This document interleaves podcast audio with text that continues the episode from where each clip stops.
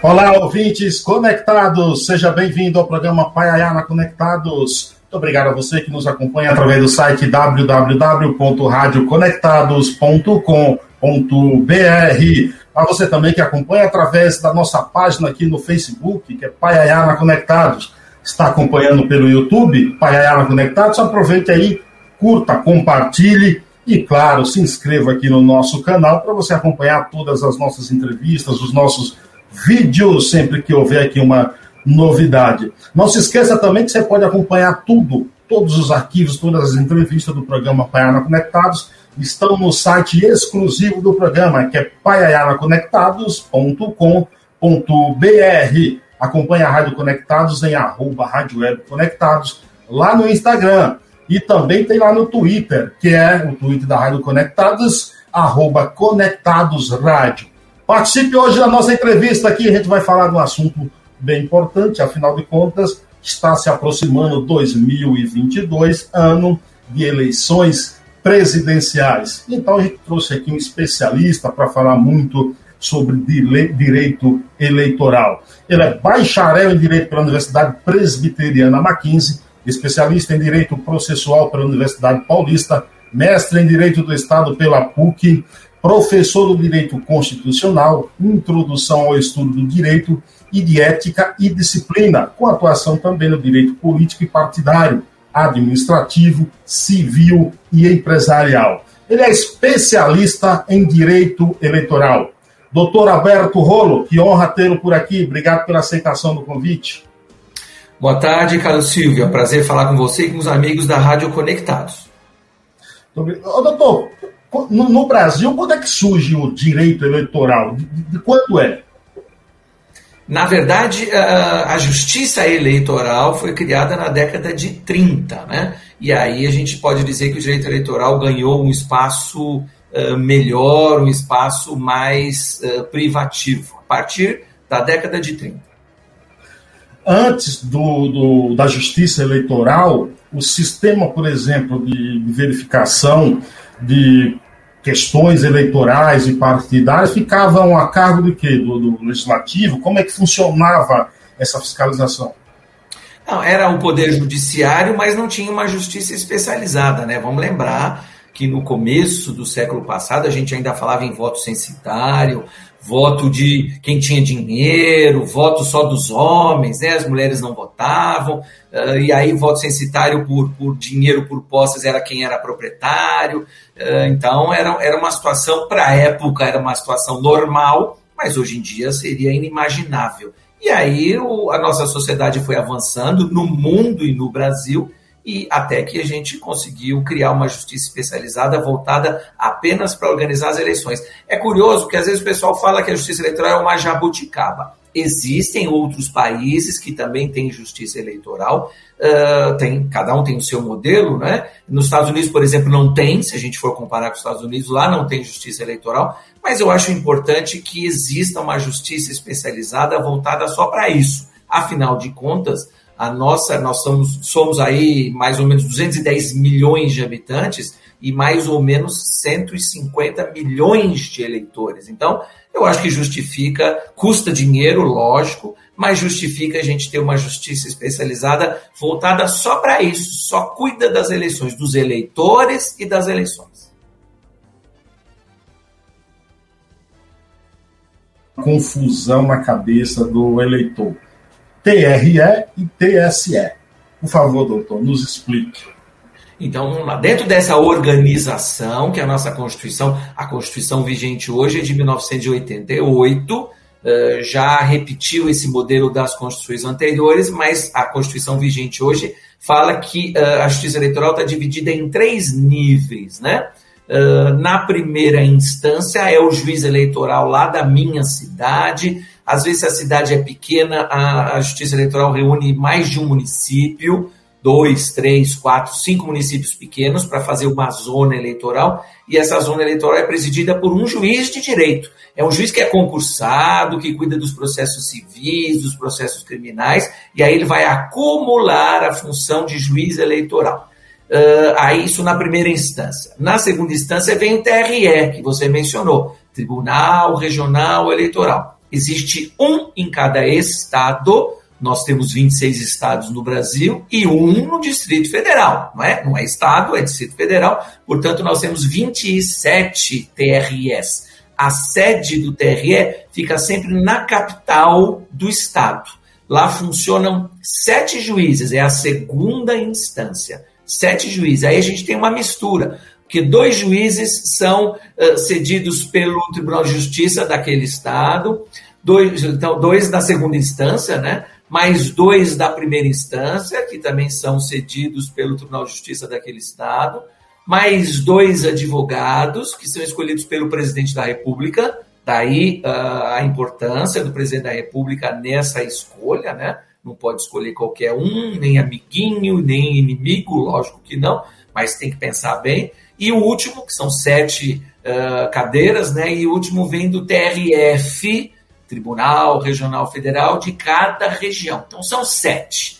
E aí, essa é a segunda instância. E aí, finalmente, a gente tem o TSE, que é lá em Brasília. É um TSE só, também composto por sete ministros. A sede fica lá em Brasília. Então, sete ministros, três são do STF, já são ministros do STF, que vão trabalhar no TSE também. Dois são do STJ, também são ministros no STJ e vão acumular função no TSE. E mais dois advogados, também advogados escolhidos pelo presidente da República. Então, três mais dois mais dois vai dar sete. São sete ministros lá do TSE. Falando dentro disso tudo que você está explicando aí, nós temos o, o Código Eleitoral. É ele que trata de toda essa composição é, eleitoral, organização das eleições, tudo está sob ele, é sob ele, né? É, a gente costuma dizer que o direito eleitoral é um pouco mais simples de trabalhar porque são poucas normas jurídicas regentes, né? Você começa pela Constituição, então o artigo 14 fala dos direitos políticos para qualquer cidadão que queira uh, exercer direitos políticos, né? Depois nós temos algumas leis abaixo da Constituição tem uh, o Código Eleitoral, que você mencionou. Veja, uh, Carlos, o Código Eleitoral é de 1965, nem eu tinha nascido ainda, né? Então precisava realmente ter uma atualização. A gente pode falar um pouquinho disso. Esse ano houve uma discussão aí de novo Código Eleitoral com mil artigos. O problema é que a gente esperou desde 1965 não dá para fazer um código eleitoral em dois meses ou três meses, como o nosso Congresso queria fazer. Então vamos esperar um pouquinho, vamos mastigar esses dispositivos, vamos mastigar essas ideias novas para ver se é isso mesmo que a sociedade quer, para a gente ter um código atualizado, tá? Perfeito. Mas não fazer em dois meses, porque o, o nosso receio, e eu falei isso algumas vezes, é que na hora que o Congresso trabalha pressionado e com pressa, acaba saindo um trabalho ruim, né? É aquele ditado que fala que a pressa é inimiga da perfeição. Faz as coisas com pressa, Aí, em vez de fazer uma lei boa para o Brasil, faz uma lei que piora. Então, é melhor, por enquanto, ficar com o código que é de 1965, que a gente usa hoje. Além disso, a gente tem a lei da ficha limpa, é, que é uma lei complementar, que é de 1990, então ela é um pouquinho mais nova, foi atualizada em 2010, então né, não dá para dizer que é tão antiga assim. A gente tem a lei dos partidos políticos, que cuida de criação, difusão, como é que funcionam os partidos políticos, e tem a lei das eleições, que é a lei de 97. Essa lei de 97 já sofreu várias alterações, também foi aperfeiçoada, de acordo com a, a vontade da sociedade, mais propaganda eleitoral, menos propaganda eleitoral.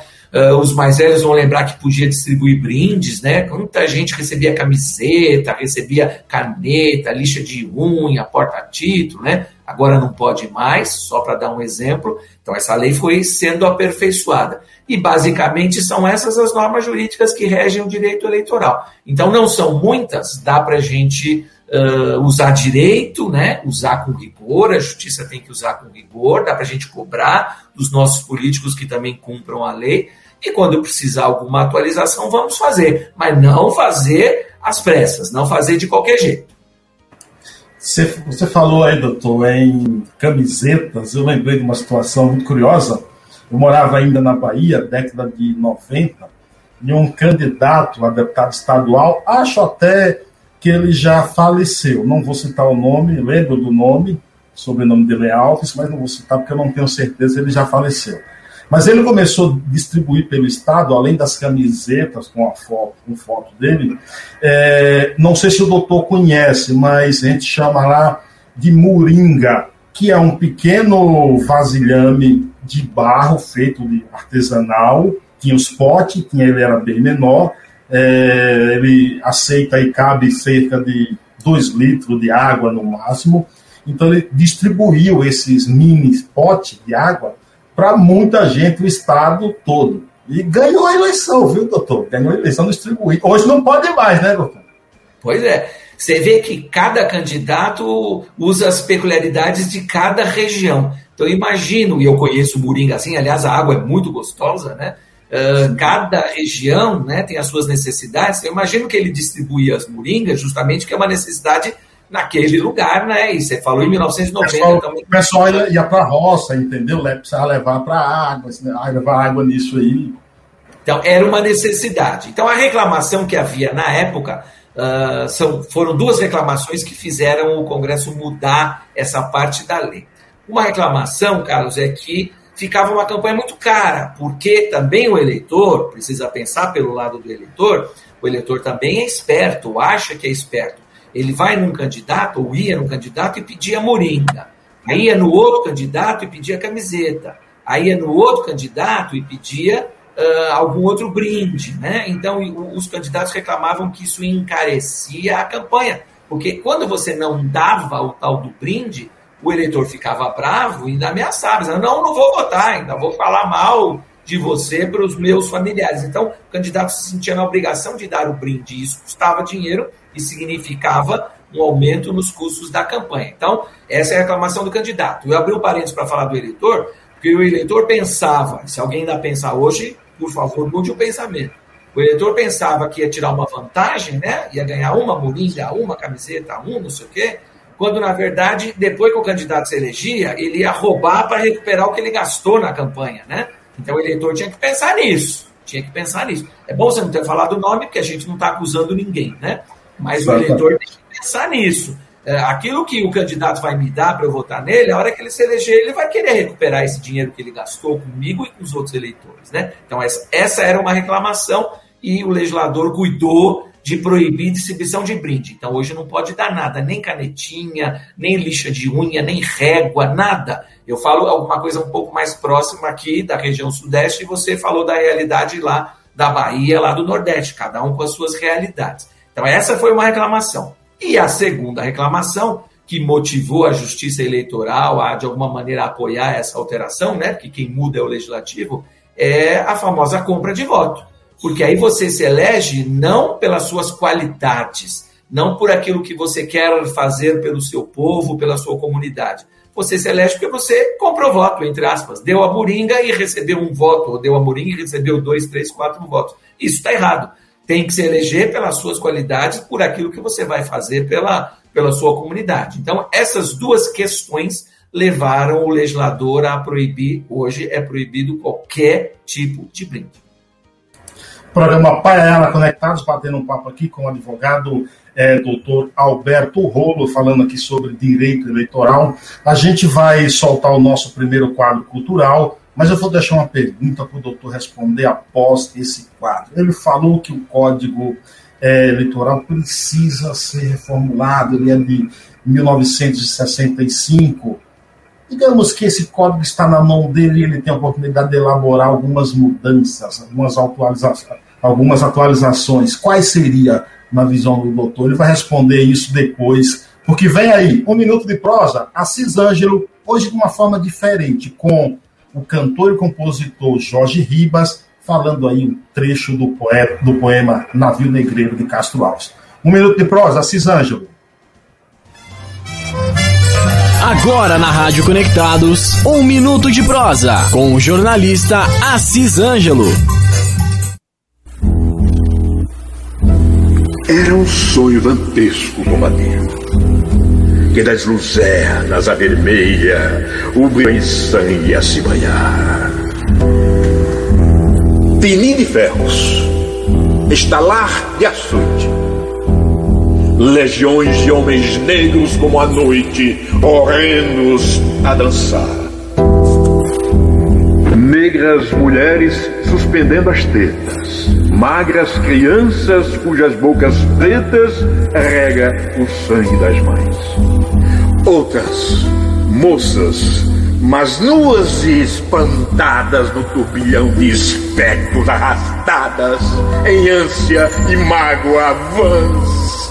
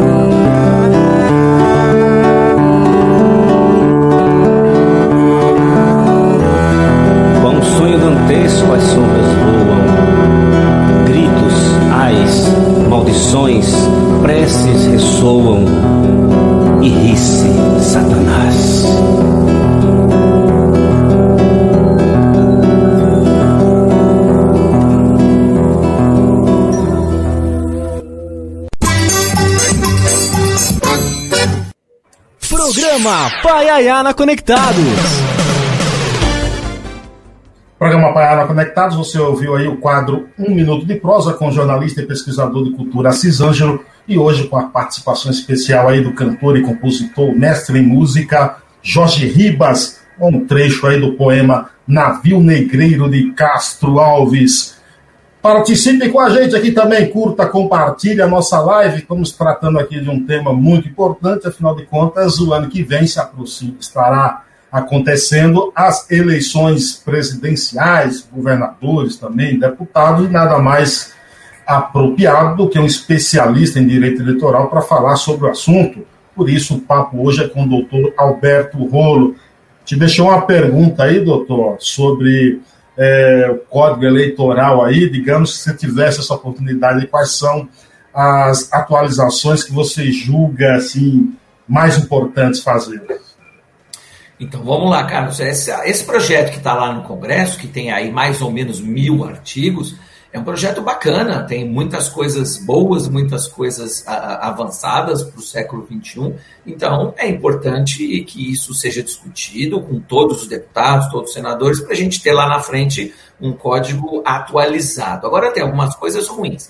Uh, então, eu acho que é importante continuar trabalhando para a gente, sei lá, se vai demorar um ano depois da eleição do ano que vem, não tem problema, a gente está com esse desde 1965, mas tem grandes avanços. Agora, ficando nesse de 1965, vamos lembrar, 1965 era uma época de ditadura, era uma época que o Brasil não tinha democracia. Então, o código reflete de alguma maneira isso.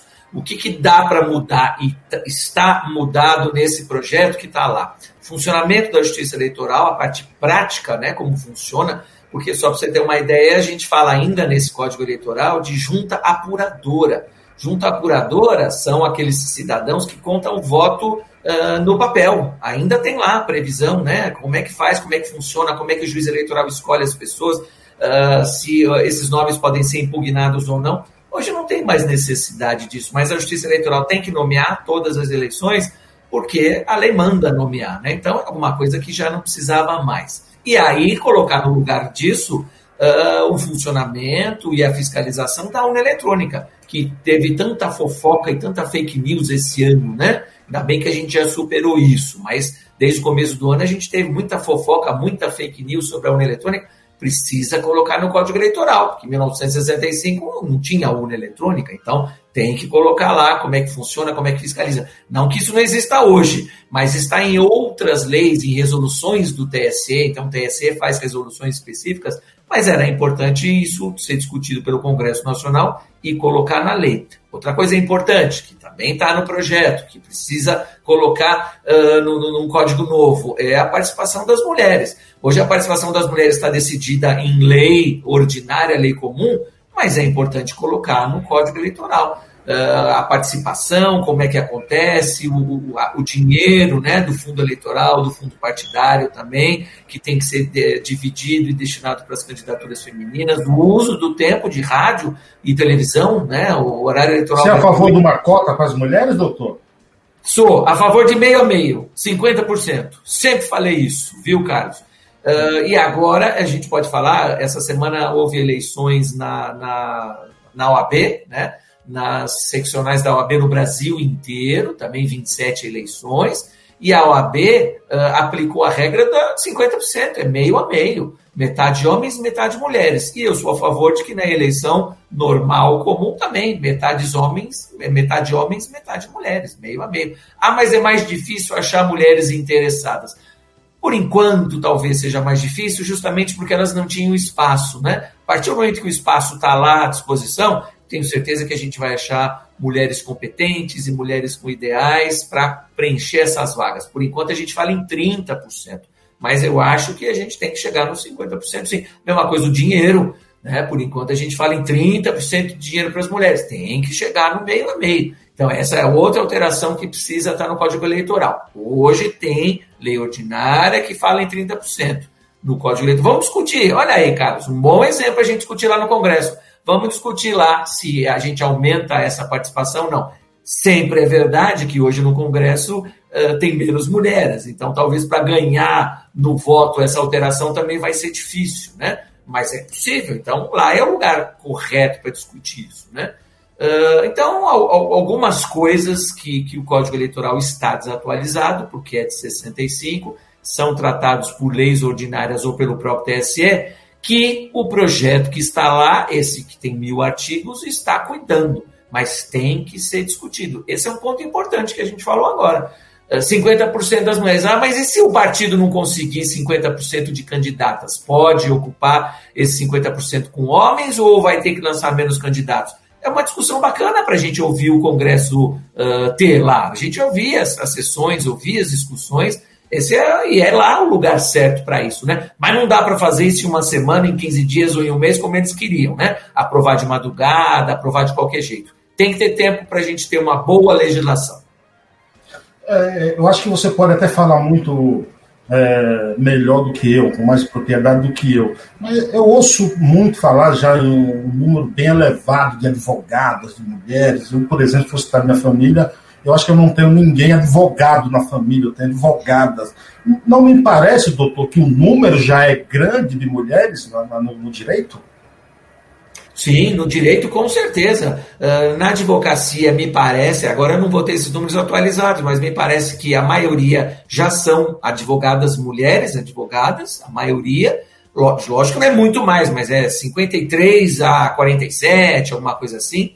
Nas carreiras jurídicas também, atualmente, ingressam mais mulheres, no Ministério Público, mais mulheres, uh, na magistratura, mais mulheres, ou pelo menos meio a meio, o número de candidatos não depois da aprovação, mas o número de candidatos também é igual. A gente já vê muitas mulheres ocupando uh, posições importantes na magistratura, posições importantes no Ministério Público, né? No STF tem duas ministras, uh, né? nos tribunais também tem muitas desembargadoras. Uh, a mulher, as mulheres estão ocupando espaço. Por isso que eu falo que tem que ter espaço na política. É que na política a gente ouve muito essa desculpa.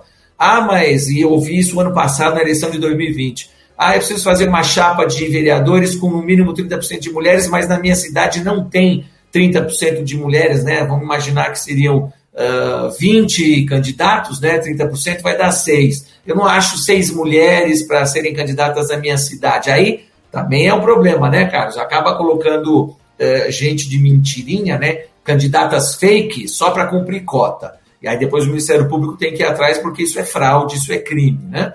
Uh, mas eu também acho que se tiver oportunidade, se tiver espaço, a gente vai ter, vai se surpreender e vai ter mulheres participando cada vez mais.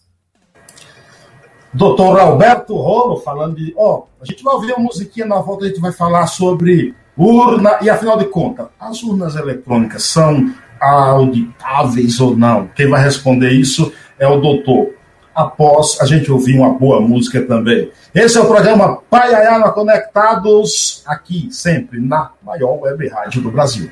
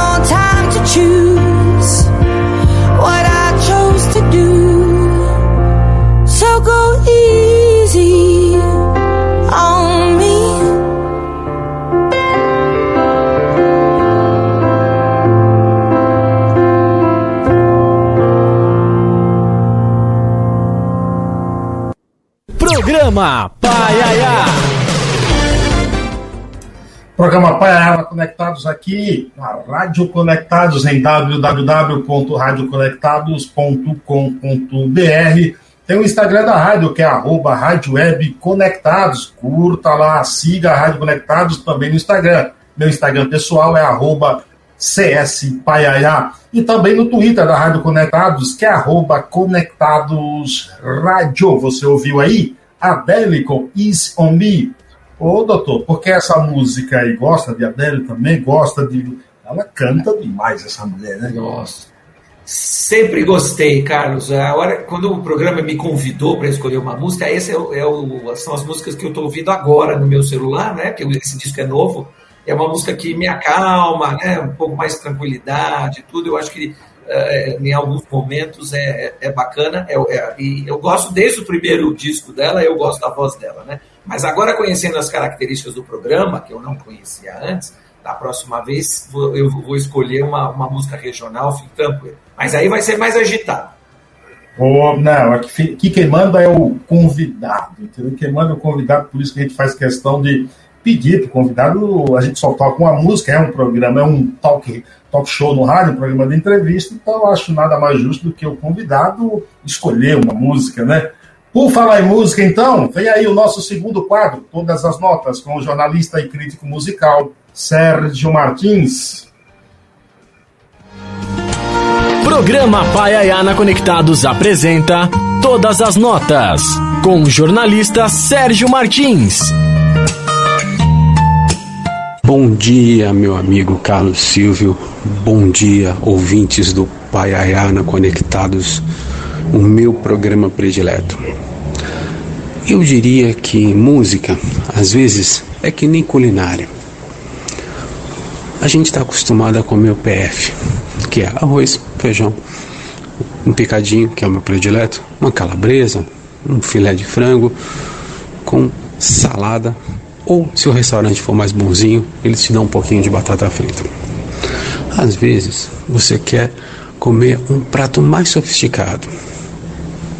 Um macarrão com tempero diferente, um risoto. A música é assim. Às vezes, você quer escutar uma canção para passar o tempo, para dançar, para namorar, para se divertir, ou até mesmo para te preparar para a balada, que é o famoso esquenta. Mas às vezes, e eu acho isso muito bom, você quer escutar uma música para você pensar, para você parar de fazer o que você está fazendo, simplesmente se dedicar a escutar aquela canção, que muitas vezes não serve para balada, não serve para namorar, serve para você saborear cada nota, cada acorde, cada melodia. O Lágrimas ao Mar, que é o disco que reúne o grande cantor e compositor Arnaldo Antunes com o pianista Vitor Araújo, é um desses casos de alta gastronomia. É um disco de piano e voz, com algumas regravações e algumas canções inéditas. Ele fazia parte de uma turnê que o Arnaldo ia fazer com o Vitor no início de 2020 e a gente sabe muito bem o que aconteceu em 2020 e o que está acontecendo agora. E o que, que eles decidiram? Decidiram então gravar um disco de maneira remota, mas não dá para perceber. Parece que os dois são juntos ali na mesma sala. Aliás, quando você escuta, parece que você está junto com eles na mesma sala. Uh, tem uma versão de Como Dois e Dois, no Caetano Veloso, que foi eternizada pelo grande Roberto Carlos, que é belíssima. E a minha predileta chama-se Manhãs de Love, que é uma parceria do Arnaldo com o Erasmo Carlos. O Arnaldo tem aquele vocal grave, né? aquela coisa meio pesadona, mas fica tranquilo. É, no formato que o Vitor Araújo coloca, que é um bom pianista, esse grave, essa voz do Arnaldo se encaixa perfeitamente nas melodias. E é uma audição prazerosa. Então, nesse final de semana, que tal trocar o seu PF de sempre por uma comidinha um pouco mais desafiadora? É isso.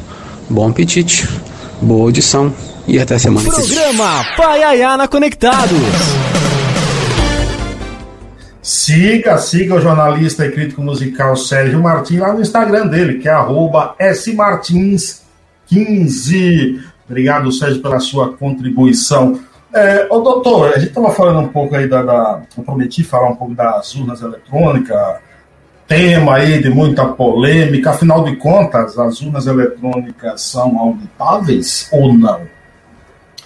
Então vamos lá, Carlos. Uh, nesse ano, as urnas eletrônicas completaram 25 anos sem que fosse demonstrada, comprovada uma única fraude. Tem muita fofoca, tem muita fake news, mas nada de verdade. E aí eu vou começar pelo fim. E qual é o fim? Esta semana passada, uh, o TSE fez um, um, teste público de segurança, que faz uh, de dois em dois anos, de três em três anos, justamente para mostrar a segurança da urna eletrônica. Então fez agora, finalzinho de 2021, semana passada, esse teste público de segurança convida hackers, o ministro Barroso diz que são hackers do bem, convida hackers para irem lá no TSE e desafia esses hackers que invadam o sistema da urna eletrônica e pratiquem fraude. Olha lá, estou convidando quem quiser para vir aqui uh, para praticar fraude e mostrar que a urna eletrônica não é segura. O TSE desafia vocês. Apareceram, se eu não me engano, trinta e tantos técnicos do Brasil inteiro, trinta e tantos técnicos que fizeram dezenas de ataques. E aí, essa semana, no, na segunda-feira, o ministro Barroso deu uma entrevista, então, falando uh, que, se eu não me engano, trinta e tantas né, uh, ataques não deram em nada, não conseguiram nenhum resultado prático, o que é bom, né, significa que o sistema é seguro. E cinco ataques, cinco, um, dois, três, quatro, cinco, conseguiram uh, alguma coisa que eles chamam de achado é invasão, mudar o, o voto, mudar o número de votos, não. Ah, esses cinco ataques ah, produziram um achado. E aí diz o ministro Barroso, Carlos, ah, esses cinco achados então agora vão ser corrigidos. Então, um dos objetivos, além de mostrar que o sistema é seguro, é se os técnicos encontrarem algum tipo de falha, como nesses cinco achados, nós vamos corrigir, o que significa que nós vamos aperfeiçoar o sistema. E aí a ideia é fazer isso até março do ano que vem, né, com bastante tempo antes da, da eleição, e aí vai chamar de novo aqueles técnicos que conseguiram esses achados, né, esses cinco achados, uh, e vão falar para eles: olha, faz de novo, vê se você consegue outra vez. A ideia é que isso esteja reparado, esteja devidamente uh, resolvido e aí eles não vão mais encontrar esses cinco achados. Essa é a ideia. Então isso mostra que não tem nada de sala secreta, não tem nada de fraude, não tem nada de insegurança, nada. Isso é tudo fofoca, isso é tudo fake news. A justiça eleitoral é transparente, está lá aberta. E o pior, para terminar esse raciocínio, é que aquele pessoal que falava mal da urna eletrônica há uns meses atrás, né? Os partidos, os candidatos, mesmo quem exerce mandato, podia ter mandado alguém lá, né? Ah, eu sou fulano, vou mandar alguém lá para desafiar a urna eletrônica. Não foi ninguém, Carlos, desses partidos, ninguém. Não era para ter mandado um cara lá falando, agora vai lá o meu representante vai mostrar que houve fraude, que vai haver fraude o ano que vem.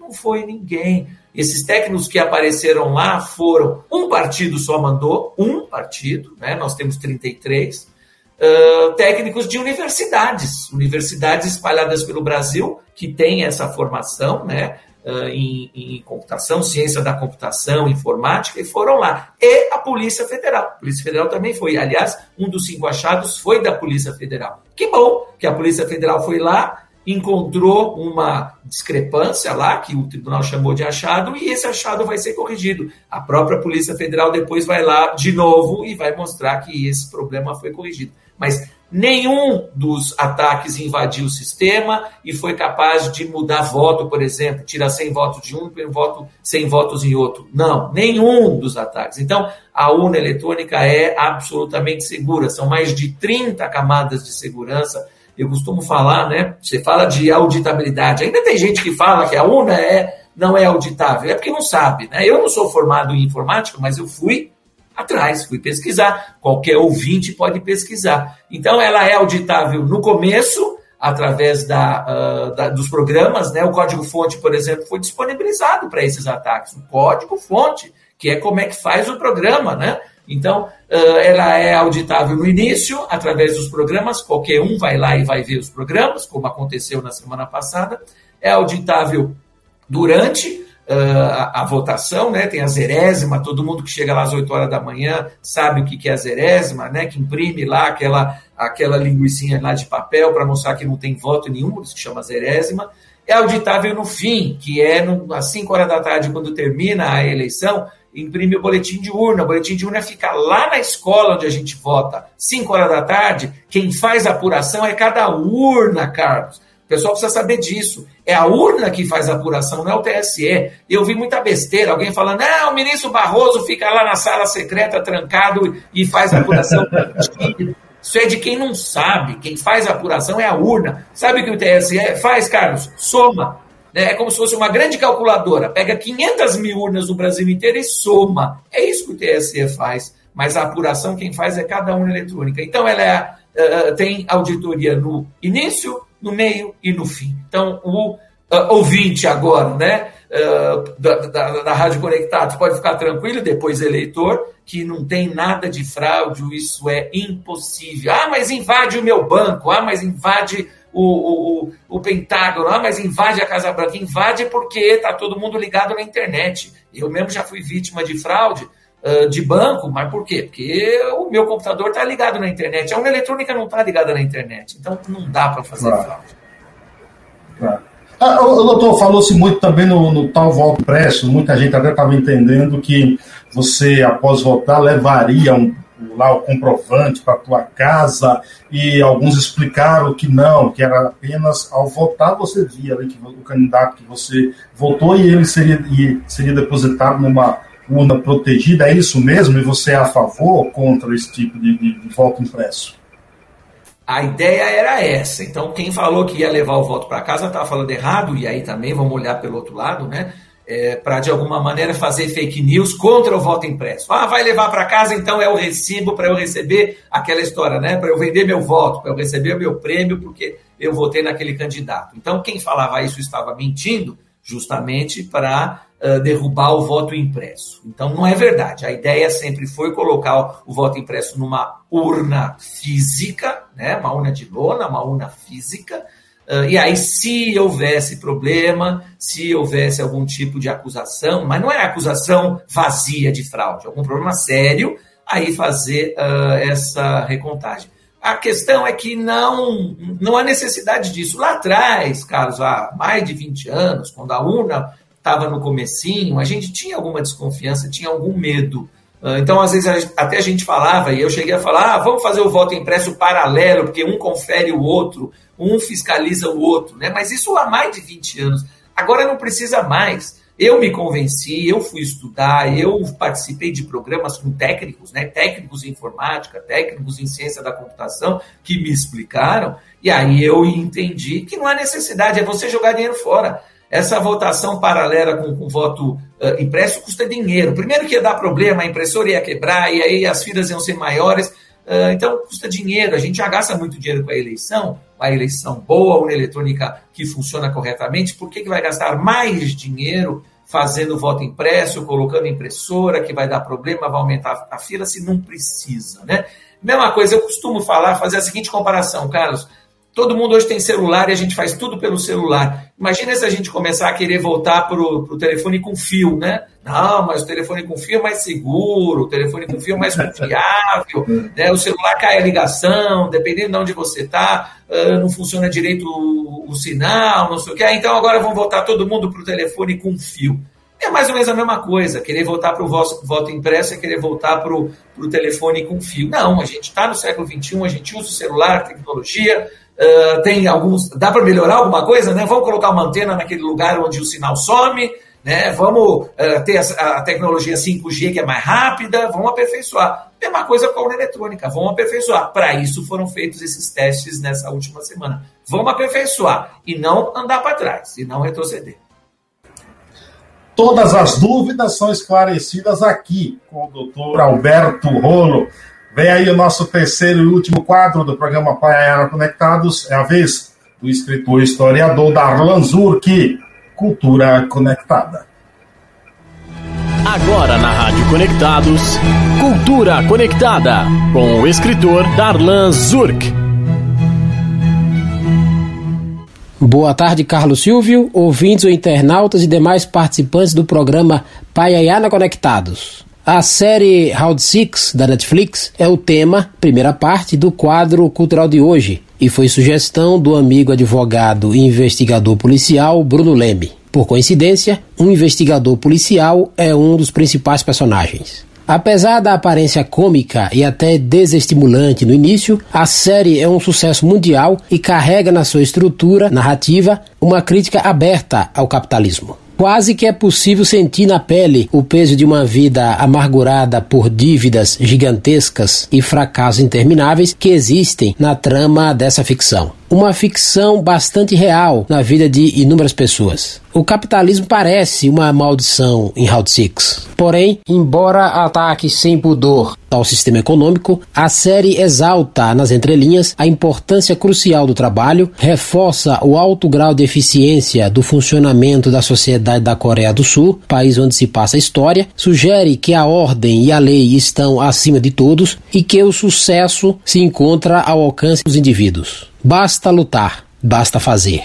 Em outras palavras, Round Six morde nervosamente o capitalismo, mas o assopra depois, faz reverência a ele. O cenário limpo e organizado das cidades e a esperança que é apontada no final desse belo streaming não deixam muita margem para dúvida sobre o tipo de sociedade que Round Six prefere, apesar dos pesares no dia a dia. Para mais colunas de minha autoria, acesse darlanzurk.com. Bom fim de semana a todos e até o próximo sábado com mais Cultura Conectada.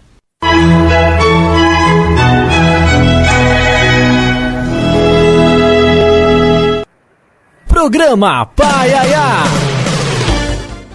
Darlan Zurk, que acaba de lançar o livro A Fúria de Papéis Espalhados, você encontra na Amazon, no próprio site do escritor, darlanzurk.com físico ele está à venda na livraria Martins Fontes, ali na Avenida Paulista. Ô, doutor, é, essa semana até foi tema do teu comentário na Rádio Jovem Pan, você participou lá comentando sobre isso. O que envolve tanto o Deltan Dallagnol como o ex-juiz Sérgio Moro, que possa impossibilitar uma eventual candidatura deles no ano que vem? Então vamos lá, o que, que a gente comentou, né? A lei da ficha limpa tem que ser aplicada para todos, todos os candidatos. Quem tiver é, dívida com a justiça, né, processo, condenação, a lei da ficha limpa diz que não pode ser candidato. E tem um dispositivo específico que se aplica aos magistrados e aos membros do Ministério Público. O que, que diz esse, uh, é a letra Q, né? O que, que diz esse dispositivo específico? No momento que eles pedirem exoneração, os dois pediram exoneração, Sérgio Moro em 2018, Deltan Dallagnol agora em 2021. Naquele dia que eles pedirem exoneração, não pode existir nenhum processo administrativo pendente. O juiz responde uh, para a sua corregedoria, para o seu órgão de controle do CNJ, se ele agiu mal, se ele fez alguma coisa errada. Isso está na lei. E qualquer cidadão, qualquer um, pode reclamar do juiz: olha, o juiz não agiu certo, entra com uma representação né, nos órgãos competentes. O Ministério Público é a mesma coisa. Eles não são deuses, tem uns que acham que são, né? Mas eles não são.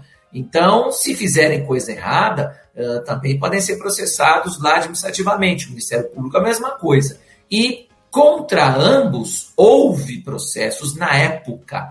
Do Sérgio Moro eu não me lembro quantos são, a reportagem apurou, falou os números, mas do Deltão me lembro, são, foram né, mais de 50 processos. É lógico que pode ser fofoca, pode ser fake news, mas os 50 processos foram abertos e tiveram andamento. Uh, na maioria ele foi inocentado, eles foram arquivados, mas se eu não me engano, três dos 50, três uh, resultaram em algum tipo de problema para ele, alguma condenação, né? Condenação administrativa, uh, proibir um ano de promoção, alguma advertência, alguma censura, tudo isso previsto na lei.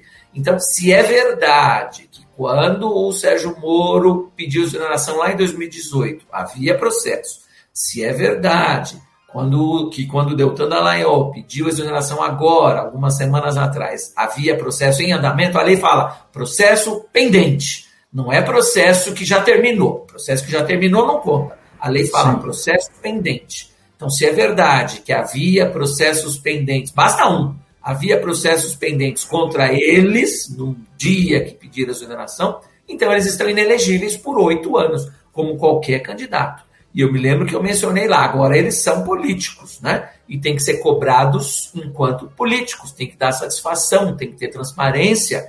Uh, não que não precisasse isso na, nas carreiras, mas enquanto político, já que todo mundo cobra os políticos e eles também cobravam os políticos nas carreiras deles, né?